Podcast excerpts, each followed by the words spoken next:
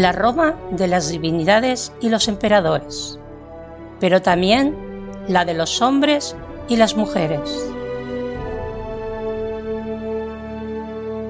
La Roma de la cultura, del latín y la justicia. Y sobre todo, la Roma del Mediterráneo.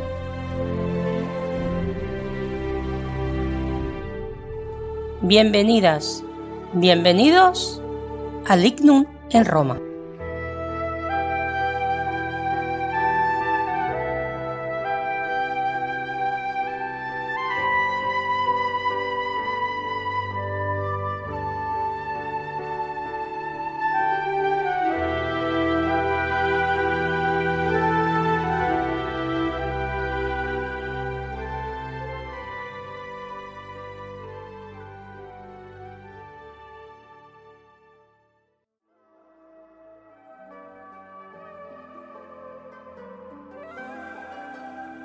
Trajano cabalgaba junto a su padre, animado por sus nuevas funciones.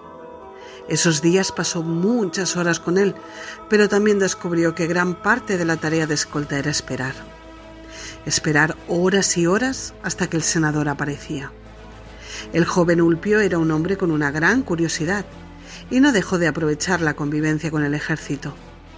Observó cómo entre los militares había una igualdad de trato sin discriminación por razón de origen, raza o religión, y entre ellos se llamaban hermanos. Eso no sucedía entre oficiales o mandos, donde había una competencia feroz con fuertes rivalidades.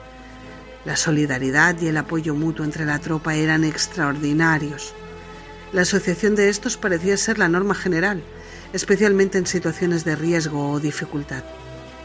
También profesaban el respeto a la diversidad y a la pluralidad de formas de vida, así como a las normas y valores que regían la vida particular de cada uno de ellos, haciendo siempre esto compatible al ordenamiento, las normas y la religión oficial de la institución militar. Esos rudos hombres capaces de generar la violencia más dura, más fuerte y más intimidadora y brutal llevando a los pueblos conquistados al terror absoluto o a la total aniquilación, practicaban la no violencia y la amigable vida en común entre ellos. La lealtad y el compromiso con la defensa de la patria para todo Roma y el imperio, la disciplina y el cumplimiento de las órdenes y las misiones asignadas por los superiores, eran un compromiso interiorizado en lo más profundo de sus valores. La mayoría de ellos sentían la responsabilidad y el sentido del deber, tanto individual como colectivo, y entendían que cada uno era necesario para la supervivencia. Todos ellos eran uno, todos ellos eran la legio, cada uno en su lugar. Soy Mireia Gallego y este es un fragmento de Hércules, el dios de Trajano de Ángel Portillo Lucas, ya disponible en Amazon.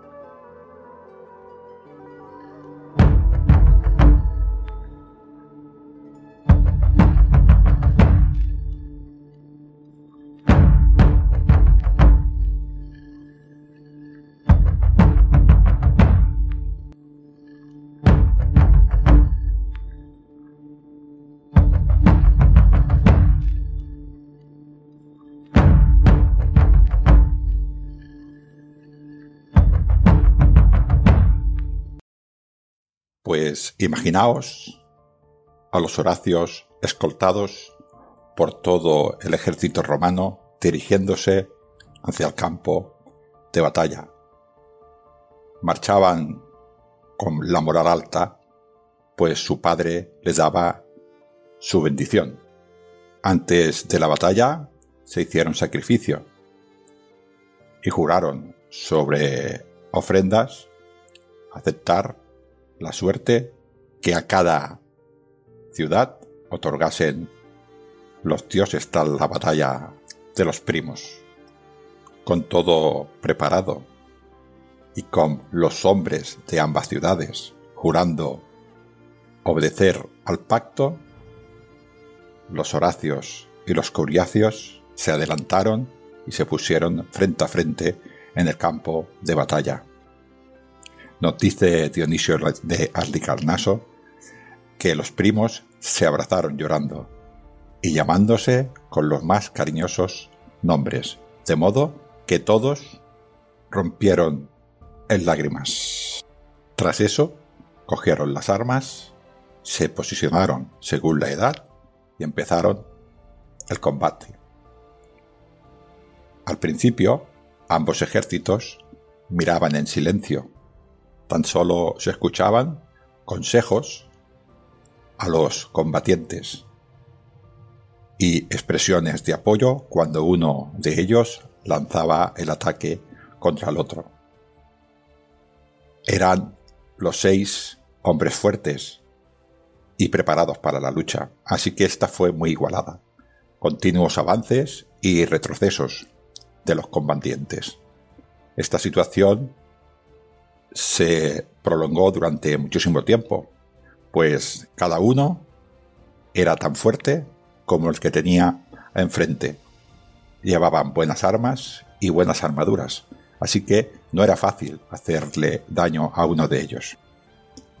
Tras mucho tiempo, el mayor de los albanos se ensalzó sobre el mayor de los horacios y golpe a golpe se impuso a él hasta que su espada atravesó a Romano por la ingle.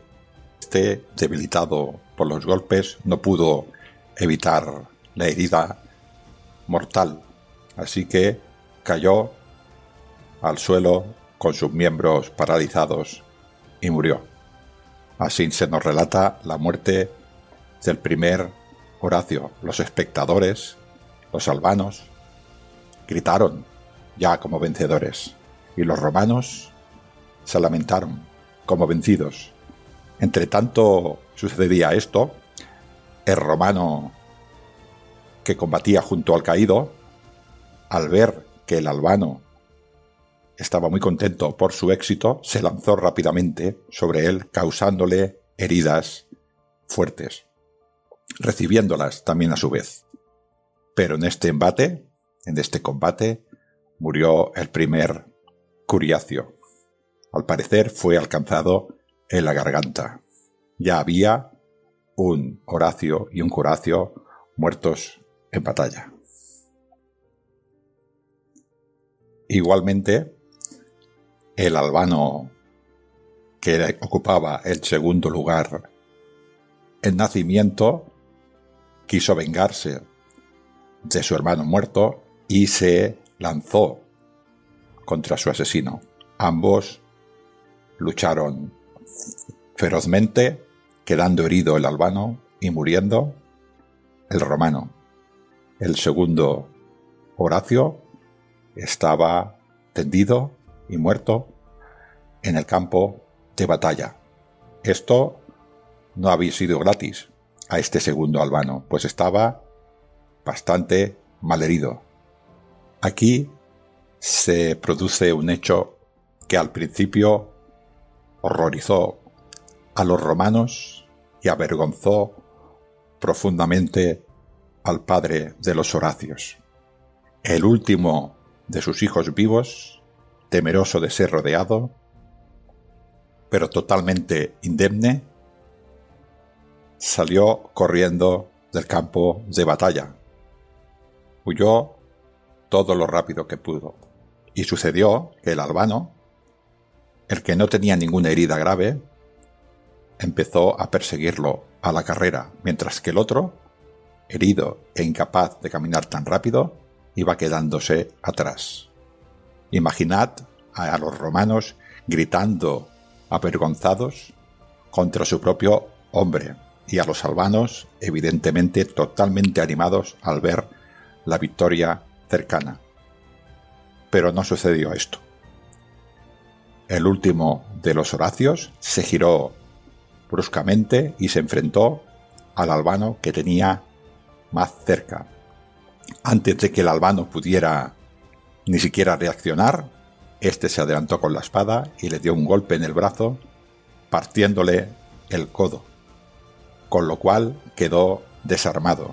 De esta manera pudo matarlo a voluntad. Tras eso, volvió pasos atrás y se dirigió al albano herido.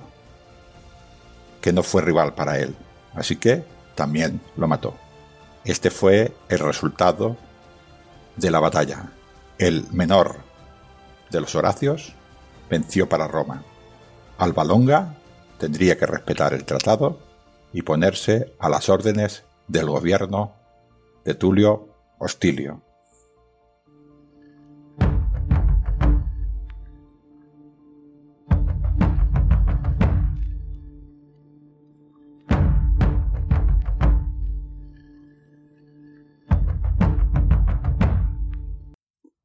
Esta historia del enfrentamiento de los tres Horacios contra los tres Curiacios también la explica Tito Livio en su historia de Roma, en su Ad Otbe Condita. La diferencia estriba básicamente en la que cuando el último de los Horacios sale huyendo, mejor dicho, simula una huida, los tres hermanos Curacios están vivos uno sin heridas, el otro herido y el otro muy herido. Y al perseguirlo, a perseguir al último de los Horacios, los tres hermanos Curiacios se separan y los va matando uno a uno. El resultado es el mismo. Alba Longa quedará bajo las órdenes del gobierno de Roma. El Horacio, llamado Marco, por Dionisio Dalicarnaso, despojó los cadáveres de sus primos, se puso encima las capas y corrió a la ciudad queriendo celebrar así su triunfo.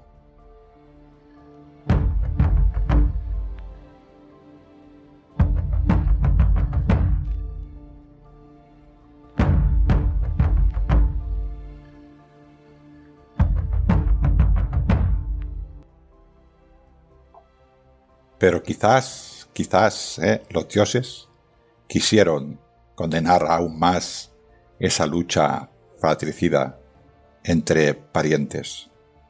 Cuando el Horacio estuvo cerca de Roma, cuando celebraba su victoria triunfante, cuando la ciudad totalmente alborotada celebraba su llegada Camila, su hermana, partía de ella y corría hacia él. Primero quedó desconcertado, pues era una dama bien educada, y una doncella casadera no podía abandonar su puesto en su casa, junto a su madre, para unirse a una multitud. Creyó el Horacio que su hermana, totalmente emocionada, iba hacia él para ser la primera en abrazar al hermano queriendo saber por él mismo las hazañas que había realizado. Pero no era eso lo que sucedía. Camila marchaba dolida por la muerte de su prometido, un curiacio a quien su padre la había prometido en matrimonio. Vio a su hermano muy alegre y llevando las coronas de la victoria con las que el rey le había ceñido, pero portaba los despojos, entre los que había un manto bordado que ella misma había tejido y se lo había enviado a su pretendiente. Al ver ese manto empañado en sangre, se rasgó la túnica y se golpeó el pecho con ambas manos. Gemía y llamaba a su prometido. Camila miró con ojos fijos a su hermano y le dijo lo siguiente. ¿Te alegras por haber matado a tus primos y haberme privado a mí, tu desgraciada hermana, del matrimonio? ¿No te compadeces de tus parientes muertos, a quienes llamabas hermanos, sino, como si hubieras realizado una gran hazaña, llevas coronas por tales desgracias? ¿A qué fiera te asemejas? Marco Horacio no podía creer lo que escuchaba de su propia hermana. Había hecho una gran hazaña. Había salvado a Roma. Había salvado a su ciudad. Había puesto su vida al servicio y al honor de su patria. Y su hermana se lo recriminaba. miró con ojos de ira a Camila y le dijo lo siguiente. Soy un ciudadano que ama su patria y castiga a los que la quieren mal, sean extraños o allegados. Yo traigo la victoria de mi patria. También han muerto tus hermanos. ¿No te alegras, desgraciada, por el bien común de la patria, ni te lamentas por las desdichas particulares de nuestra casa, sino que despreciando a tus propios hermanos, lloras el destino de tu prometido. Falsa doncella, enemiga de tus hermanos e indigna de tus antepasados. Puesto que no lloras a tus hermanos, sino a tus primos, y tienes el cuerpo entre los vivos, pero el alma junto al muerto, vete aquí con quien amas, y no deshonres a tu padre ni a tus hermanos. Tras pronunciar esas palabras, con toda su cólera, hundió la espada en el costado de su hermana. Ella quedó allí muerta.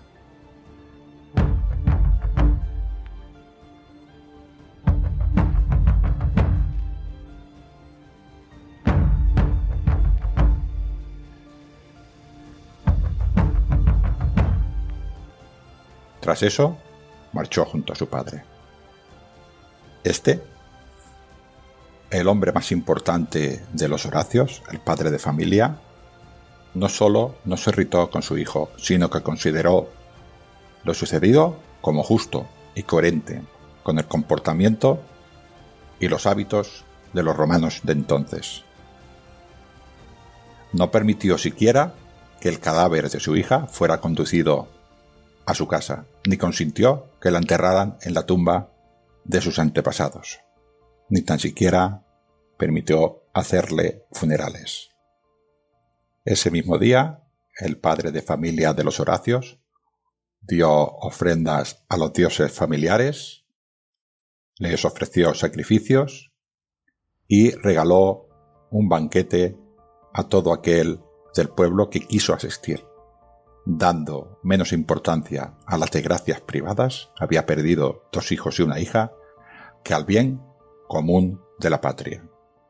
Como, según nos dice Dionisio de Alicarnaso, otros muchos romanos ilustres, que antes del dolor llevaban las coronas y celebraban procesiones triunfantes de sus hijos recién muertos cuando ello beneficiaba a la comunidad cuando ello beneficiaba a Roma.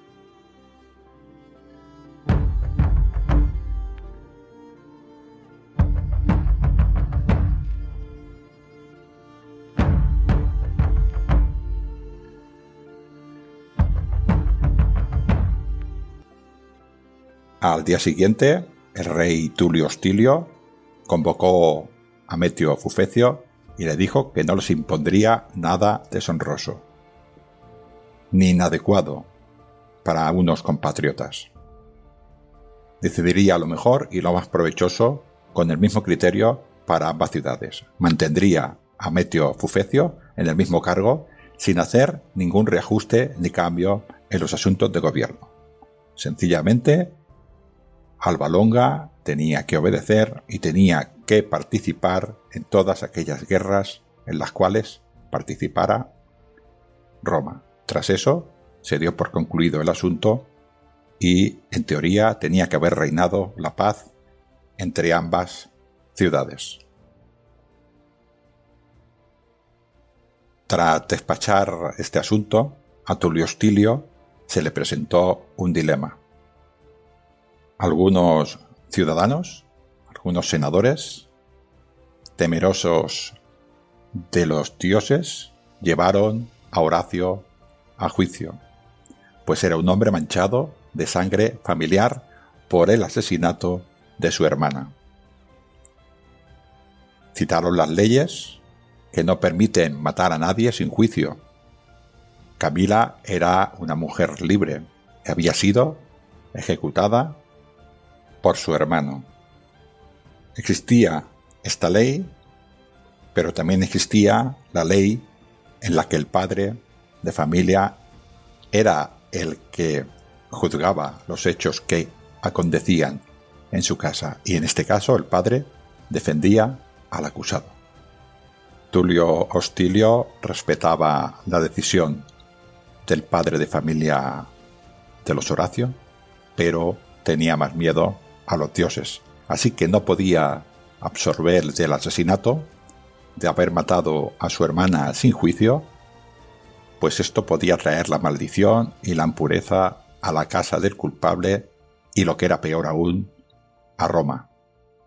Pero, pero tampoco Tulio Estilio podía ejecutar como un asesino cualquiera al que había elegido arriesgarse por la patria y ser el responsable de que Roma fuera ahora una ciudad más poderosa. Dudando de cómo actuar, finalmente decidió que era mejor confiar en la resolución del pueblo. Esta es la primera vez que las fuentes clásicas nos dicen que una condena a muerte de un ciudadano romano es expuesta al pueblo. En este caso sería a los comicios curiados, pero hay muchos ejemplos durante la República a aquellos comicios centuriados. El rey presentó el dilema al pueblo y el pueblo absorbió de asesinato a Marco Horacio. Sin embargo, había aún algunos ciudadanos que no veían bien esta forma de proceder, pues podía incluso así ofender la piedad de los dioses. Así que el rey mandó llamar a los pontífices y les ordenó aplacar a los dioses y a las demás divinidades.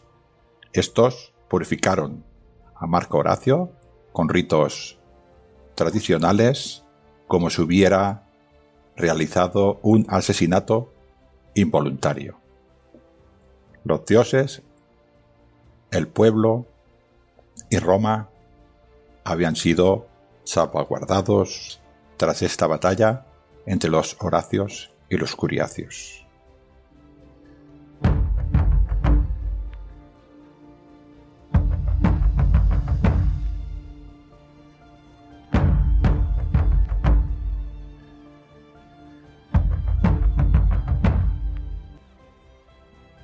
La historia de Alba Longa no acaba aquí, pues hemos dicho que Tulio Hostilio respetó a Metio, Pufecio y le permitió seguir al mando de Alba Longa. Sabemos, o al menos el mito nos indica, que Alba Longa fue destruida por Tulio Hostilio. ¿Cómo sucedieron estos hechos? Aquí también, el último de los Horacio, Marco Horacio, tuvo mucho que ver. ¿Cómo sucedieron estos hechos? Llegó el invierno y tras este llegó la primavera, y llegó el mes de marzo. Mes de marzo consagrado a Marte, consagrado al dios de la guerra. Así que los romanos prepararon la campaña contra Belles y contra Fidenas por la traición y por haber roto los acuerdos de no agresión del año anterior. Como era costumbre, Roma envió embajadas a estas dos ciudades.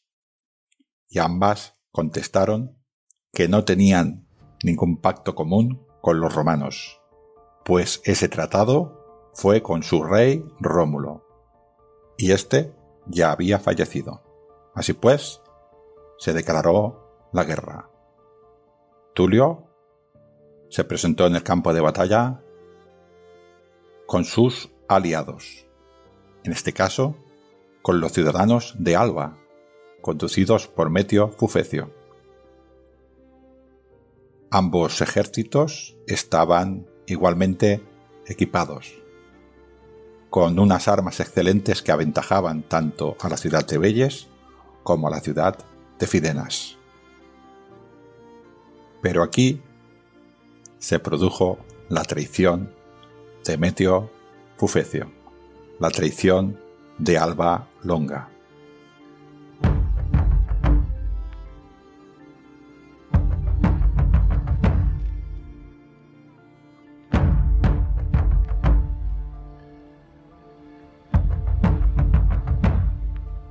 El líder albano no consideraba digno tener un papel subordinado, ni obedecer, ni ser gobernado por Roma. Así que tramó una conspiración.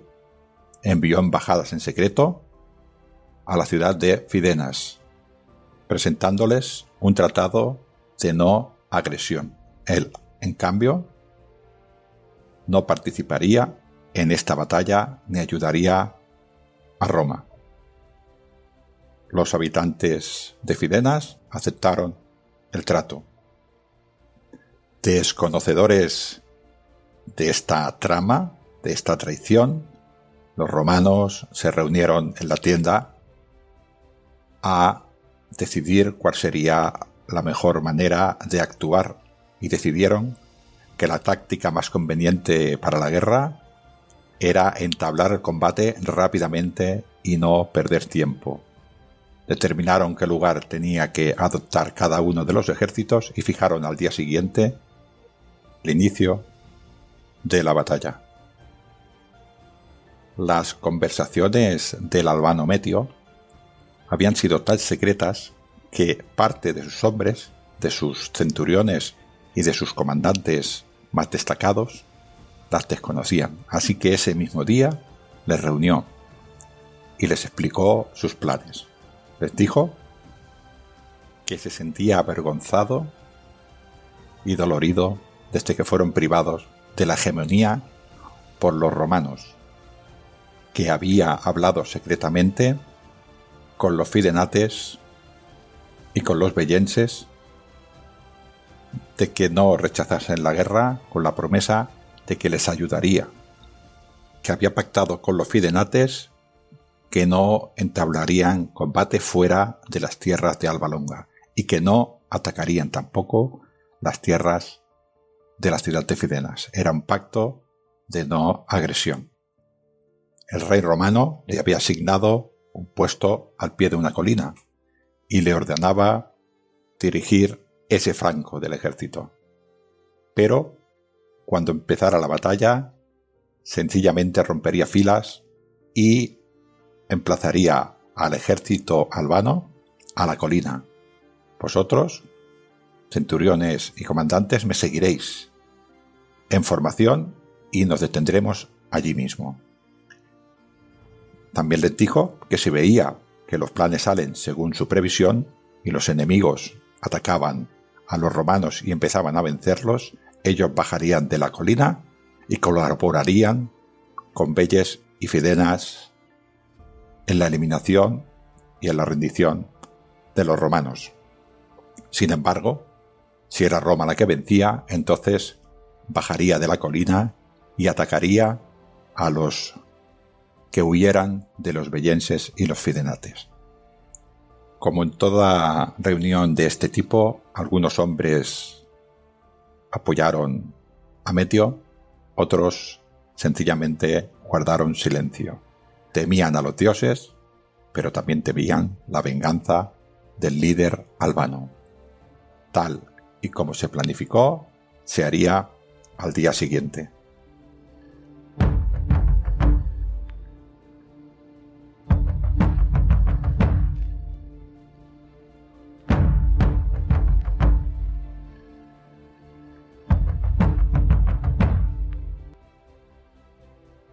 Pues nos encontramos con los dos ejércitos alineados, bellenses y fidenates a un lado y albanos y romanos al otro. Los albanos a la derecha y los romanos a la izquierda. Sonaron las trompetas y los tambores de guerra y empezaron las primeras operaciones de hostigamiento con el lanzamiento de dardos, flechas y ondas. Este momento, los albanos se separaron del resto del ejército y se dirigieron en orden hacia la montaña, abandonando el flanco derecho de los romanos, que quedó totalmente expuesto a los enemigos. Como no podía ser de otra forma, el enemigo cayó sobre ese desguarecido flanco y este empezó a sufrir mucho. El lado izquierdo, en el que estaba Roma mejor preparada, luchaba con bastante éxito. Pues allí además estaba Tulio con lo más escogido de la caballería.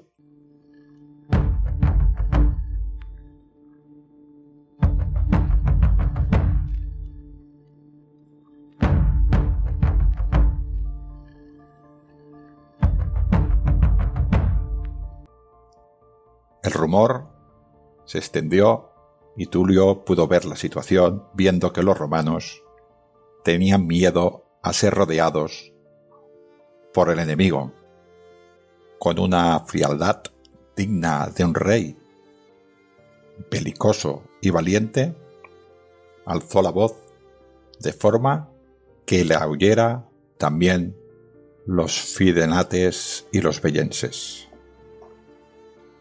Romanos, vencemos a los enemigos, pues los albanos nos han tomado esa montaña cercana, como veis, según mis instrucciones, para atacar a los enemigos por la espalda. Considerad que tenemos a los peores enemigos en el lugar más favorable para nosotros.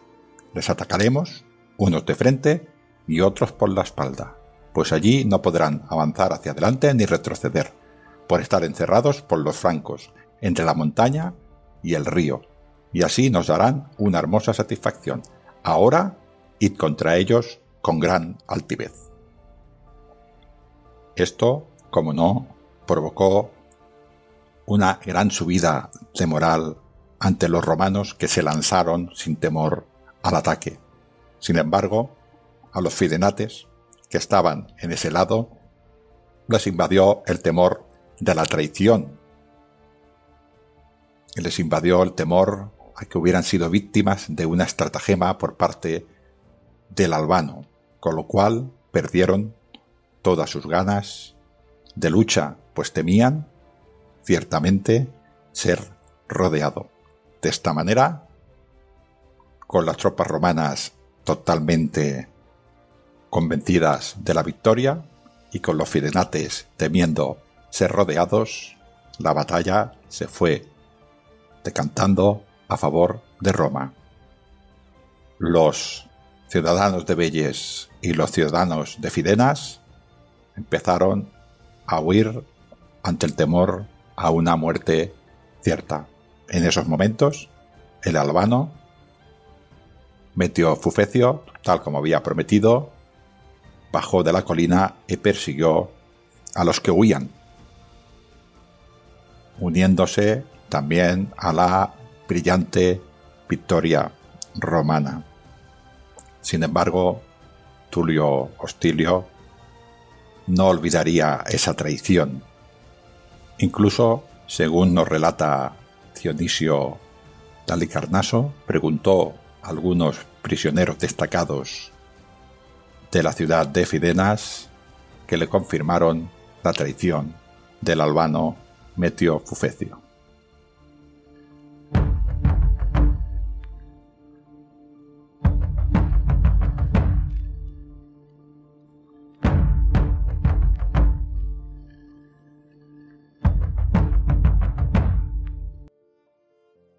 El rey Tulio paró unos grandes festejos para celebrar la victoria. Pero esa misma noche, antes del amanecer, llamó a Marco Horacio, el superviviente de los trillizos, y les dio suficientes soldados de infantería y jinetes para que fueran a la ciudad de los albanos. Una vez dentro de las murallas, debía destruir la ciudad hasta los cimientos sin perdonar ningún edificio, ni privado ni público, excepto los templos. Pero no debió matar ni ofender a ninguna persona, sino permitirles a todos conservar sus pertenencias. Al llegar la hora de la celebración, Tulio Hostilio convocó a todos los aliados a una asamblea y dispuso al general albano con sus tribunos y centuriones en la misma tribuna. Alrededor de ellos, disimuladamente, colocó a los romanos. Escondidos, muchos de ellos llevaban espadas bajo sus vestiduras. Cuando consideró que la situación ya estaba controlada, se levantó y habló a la asamblea y les dijo que estaban muy contentos y celebraban que habían castigado con ayuda de los dioses a quien habían declarado la guerra abiertamente, a los fidenates y a los bellenses y a todas sus tropas aliadas, pero que también debía castigar a los restantes enemigos que llevaban nombre de amigos y que se asociaron para derrotar a Roma. Esos aliados eran los hombres que habían enviado desde la ciudad de Alba Longa, que habían hecho pactos secretos con los fidenates para atacarlos juntos en el combate, desoyendo la unión y desoyendo el tratado que habían hecho ante los dioses. Recordó a los albanos que no les habían hecho ningún daño, sino que habían sido muy generosos y sin haberles arrebatado nada de su dominio. Sin embargo, los albanos continuaban aborreciendo a los romanos. Cuando tras la batalla de los Horacio tuvieron bajo el control a Alba Longa, ¿qué hicieron los romanos? Podían haber cogido rehenes, podían haber dejado incluso una guarnición romana en la ciudad. También podían haber expulsado a los cabecillas que habían roto las hostilidades entre las dos ciudades, o incluso haberlo matados. También podían haber cambiado el gobierno de la ciudad según la conveniencia romana, haber dividido las tierras de otra manera, o lo más fácil de todo, quitarles las armas y dejarles sin ejército. Esa ofrenda no quedaría sin castigo. No serían hombres como corresponde si no se castigara a los traidores y no se aplicara la máxima justicia a los que habían promovido esa forma de actuar con los enemigos de Roma.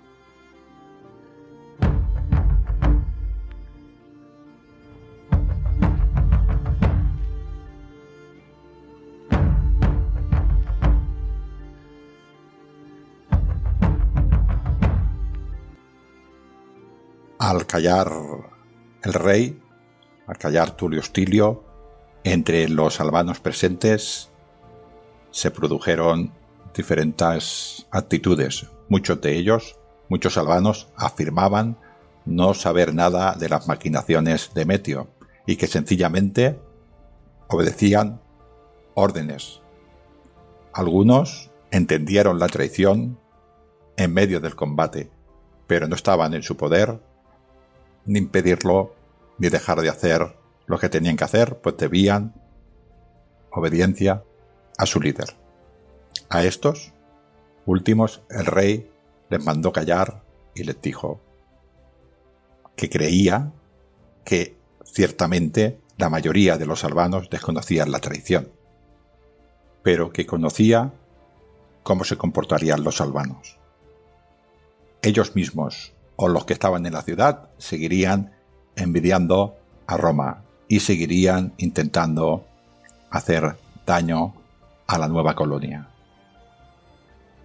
Así que les dijo que para que no traméis nada más contra nosotros, existe una precaución que ya he previsto, y consiste en que todos lleguemos a ser ciudadanos de la misma ciudad y consideremos a una sola patria. Esta patria sería Roma. Les explicó que Marco Horacio había ido a la ciudad de Alba Longa y había decretado demoler la ciudad y no permitir que ningún edificio público ni privado, excepto los templos, quedara en pie. Todos los habitantes, conservando los lotes de tierra que tienen ahora, habitarían en Roma, sin ser privados ni tan siquiera de uno de los esclavos, ni de nada de su ganado, ni de otras pertenencias. Toda la tierra que esté fuera de la comunidad será repartida entre albanos que no tienen nada. Así que esto ya ha sido realizado. Vuestra ciudad está ahora destruida. Voy a encargar de la construcción de casas en las que viviréis y seréis residentes de Roma. El resto de vuestro pueblo se organizará con nuestros plebeyos y serán repartidos en las diferentes tribus y curias, y formarán parte del Senado las familias de los Julios, los Servilios, los Curiacios, los Quintilios, los Clelios, los Genanios y los Metilios. Metio Fufecio y sus cómplices en la traición sufrirán la pena que nosotros impongamos cuando nos sentemos como jueces.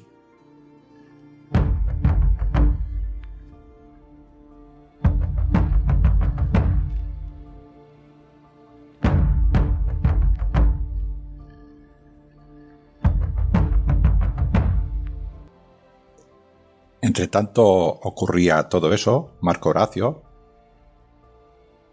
había llegado con sus hombres escogidos para destruir a Albalonga. Recorrió el camino con mucha rapidez y encontró las puertas abiertas y la muralla desprotegida.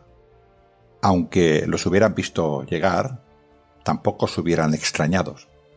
Desde el punto de vista de los habitantes de Albalonga, los romanos eran ahora sus gobernantes y eran totalmente desconocedores de la traición. Así que se hicieron con la ciudad rápidamente. Reunió al pueblo en asamblea y les informó de todo lo ocurrido en la batalla. Les comunicó que el decreto del Senado romano y del rey era destruir la ciudad. A pesar de que los habitantes suplicaron y pidieron tiempo para poder negociar una embajada, la destrucción de Alba Longa empezó rápidamente. Las murallas y cualquier otro edificio privado y público quedó totalmente destruida. A la gente se la envió con mucho cuidado a Roma, junto con sus animales y demás posesiones. Como había prometido Tulio Hostilio, los distribuyó en tribus y curias. Les ayudó a construir viviendas en los lugares de la ciudad que ellos mismos eligieron y repartió de la tierra comunal un lote suficiente entre los de la clase trabajadora y reconfortó, según dice el mito, a la población con actos humanitarios. Así es como cae la ciudad de los albanos, que dicen que construyó el hijo de Eneas, ciudad en la que se establecieron troyanos y latinos ciudad que desapareció después de haber existido 487 años, durante los cuales tuvo un gran crecimiento de población, de riqueza y de prosperidad. De allí se colonizaron 30 ciudades latinas y siempre tuvo la hegemonía de su raza. Fue destruida por la última de sus colonias. Roma, la ciudad que más tarde conquistaría el orbe. Esta maldición, al parecer la maldición de la traición de Metio Fufecio, ha hecho que esta ciudad permanezca deshabitada hasta el día de hoy. Esta historia nos indica, según mi opinión, que Roma no se detendría ante nada. Destruiría incluso a la ciudad que la hizo nacer, a Alba Longa. No dejaba de ser la metrópoli de Roma. los hijos de Rómulo tenían que prestar devoción a la metrópoli como un padre le presta devoción a un hijo. Pensemos en el mensaje de esta leyenda. Roma sobreviviría, Roma sería grande a costa de cualquier cosa. Si nos vamos al origen del mito de la fundación de Roma, Rómulo mató a su hermano. Poco después, raptó a las Sabinas y tomaron la virtud de estas mujeres sin el consentimiento de sus padres, yendo en contra de todas las costumbres de aquellos tiempos. En esta leyenda de los Horacios y los Curiacios, tres hermanos lucharon contra otros tres hermanos. Y la madre, las madres eran gemelas, eran hermanas. Pues esto pidió Roma, pidió la sangre de cinco hombres que el mismo Dionisio Lanicarnaso decía que se criaron a los brazos de ambas hermanas y que consideraban su casa, tanto la de los Horacios como la de los Curiacios. Se sentían en su hogar, tanto en Roma como en Alba Longa. Pero además de eso, la hermana Camila también fue asesinada por su hermano, siendo totalmente implacable. Cualquier persona que llorara por un enemigo de Roma sería matada, sería asesinada sin compasión. Roma sobreviviría a pesar de cualquier cosa. Nadie estaba a salvo si se enfrentaba a la obra que según los romanos habían decidido los dioses. Roma crecía a través de la sangre de sus enemigos externos e internos.